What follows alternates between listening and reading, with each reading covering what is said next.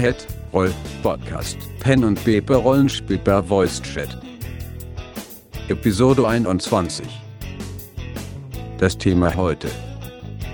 Die Stimme verstellen.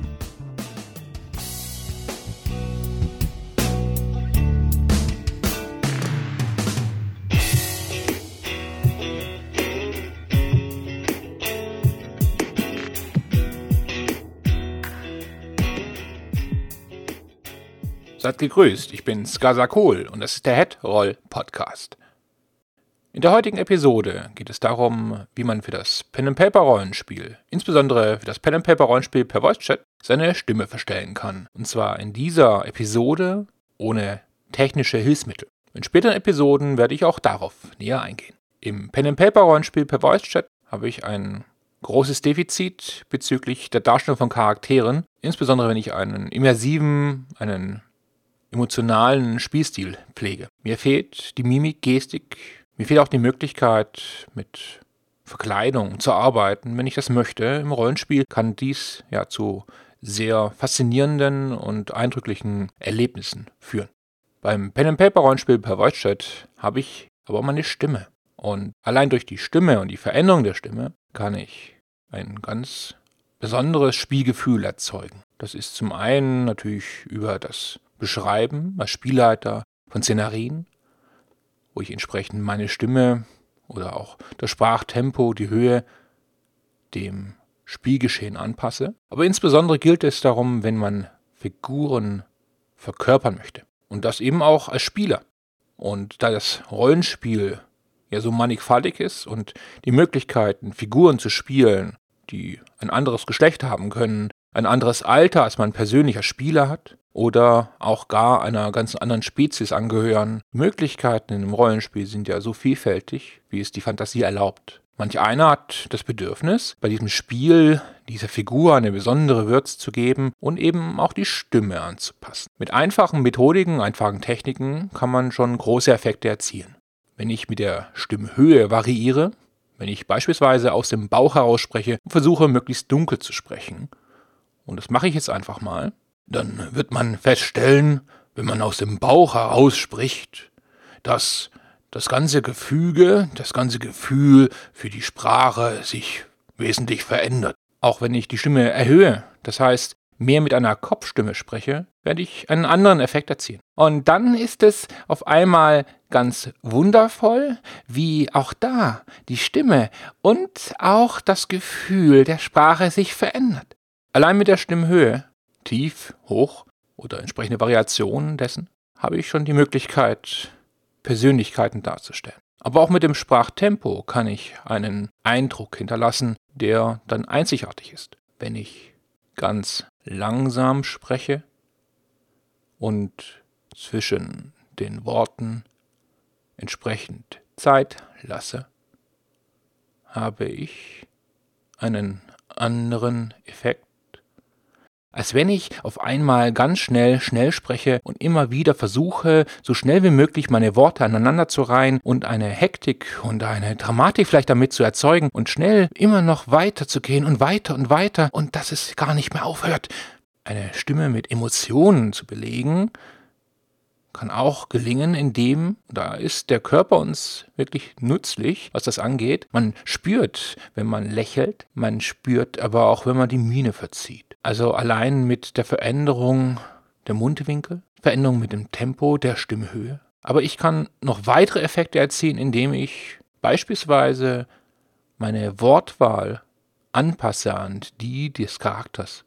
Also den Charakter, den ich verkörpern möchte. Wenn ich ganz gewählt meine Worte spreche und mit Hochachtung, mannigfaltig und wohl mit Zierde und Eleganz meine Worte in Superlativen, in allerhöchsten Tönen, ist es etwas anderes, als wenn ich natürlich diese Sprache auf ein anderes Niveau hebe und sage, das ist was, was mir gut gefällt, das ist, finde ich cool, finde ich scheiße, das ist so weiß ich auch nicht. Also weiß ich auch nicht. Hm.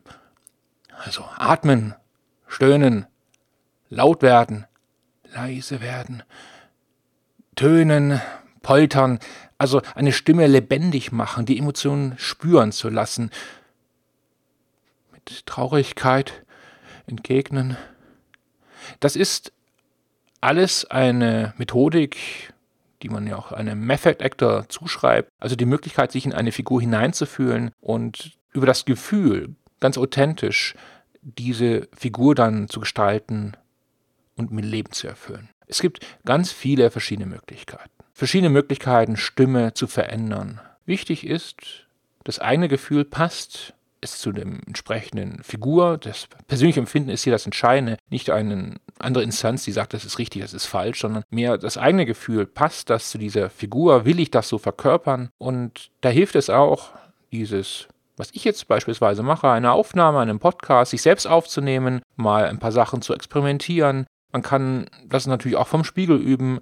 Man kann das auch vor Freunden üben, bestimmte Sachen zu imitieren. Und dabei ist auch ganz hilfreich, wenn wir Film, Fernsehen, Serien uns anschauen. Dort gibt es Schauspieler, dort gibt es Comedians, dort gibt es entsprechende Vorbilder, die uns auch zu Rollen oder zu Ideen inspirieren. Und es ist überhaupt nichts Verkehrtes, auch dort Inspirationen zu suchen und zu finden und möglicherweise so eine Figur, eine Kunstfigur, reale Figur nachzusprechen und in gleicher oder in abgewandelter Form dann eben als eine Rolle zu interpretieren, die im Rollenspiel eben äh, seine, sein Leben eben erfüllt. Ja gut, das ist äh, mit unserer Einstellung mit höchster Disziplin immer möglich, dass wir dann auch einen großen Erfolg erzielen. Ja, ich sage mal, das ist, das ist ja mal ganz, mal ganz was Sauberes und äh, wenn man da noch ein bisschen äh, Würz macht, dann ist das eine schöne, schöne Sache. Dialekte sind übrigens dabei sehr hilfreich. Wenn man sich auf Dialekte einlässt, kann man sehr gut mit auch einfachen Methoden einen Effekt erzielen. Und dabei gilt es auch nicht, den perfekten Dialekt zu imitieren. Mal reicht schon eine Andeutung. Beispielsweise in Warhammer Fantasy verkörper ich gerne Halblinge, die bei mir so eine leichte schweizerdeutsche Note haben. Und damit kann ich schon allein, wenn ich als Spielleiter einen Schweizerdeutscher in einem Warhammer Fantasy Rollenspiel spreche, den Spielern gleich suggerieren, ah, es handelt sich hierbei um einen Halbling. Und damit ist natürlich auch sofort eine Reaktion da. Also wenn ich bestimmte Dialekte, bestimmte Sprachen, Eigenarten, bestimmten Bevölkerungsgruppen vielleicht auch zuschreibe, kann ich auch dadurch einen Gewinn erzielen. Ja, grüezi miteinander. Ich sage mal, wenn ich sage, äh, ja, macht nöt, dann ist, äh, das ist das wunderbar. Wenn ich hier meinen Jockey hier reintauche, ja, sicher, sicher. Ja, dann mache ich mal hier schmackerfatzig, hier mal schön mein Butterfass auf und danach, ja, ich sage mal, wenn ich dann hier stehen bleibe, dann ist, dann, ist, dann ist das gut, dann ist das spontan. Und letztendlich geht es hier einfach auszuprobieren. Auszuprobieren, was passt, was einem Spaß macht. Und ich bin davon überzeugt, wenn man sich darauf einlässt, kann eine Spielrunde dadurch wirklich gewinnen. Probiert es doch selbst mal aus. Das soll es für heute erstmal wieder gewesen sein und die Frage an die Zuhörer lautet wie folgt. Stimme verstellen im Rollenspiel? Macht ihr das? Und wie macht ihr das? Ich freue mich auf eure Kommentare. In diesem Sinne, bis zum nächsten Mal. Vielen Dank fürs Zuhören.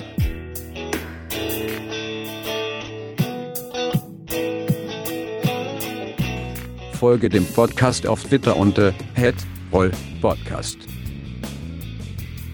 In diesem Sinne, bis zum nächsten Mal.